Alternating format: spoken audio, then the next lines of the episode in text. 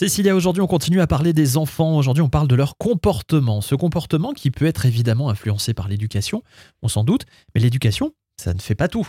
C'est ça. Alors on peut avoir des, enfants qui ont des parents qui proposent un cadre, des règles, des limites, mais malgré tout, ben, ça fonctionne pas.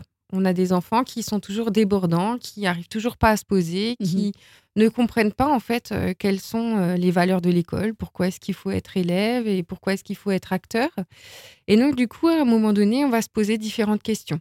Et là, j'aimerais vous rendre attentif à ces enfants qui sont un petit peu, euh, des fois, en souffrance.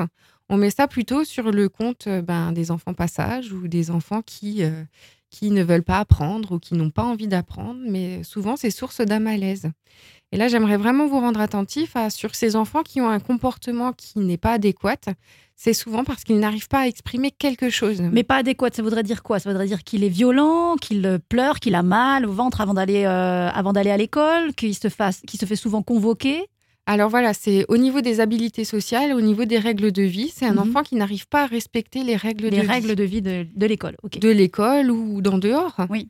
Et donc, à partir du moment où l'enfant a un comportement voilà, comme ça qui n'est pas adapté, c'est qu'il essaye d'exprimer quelque chose, mais qu'il n'y arrive pas forcément. Mhm.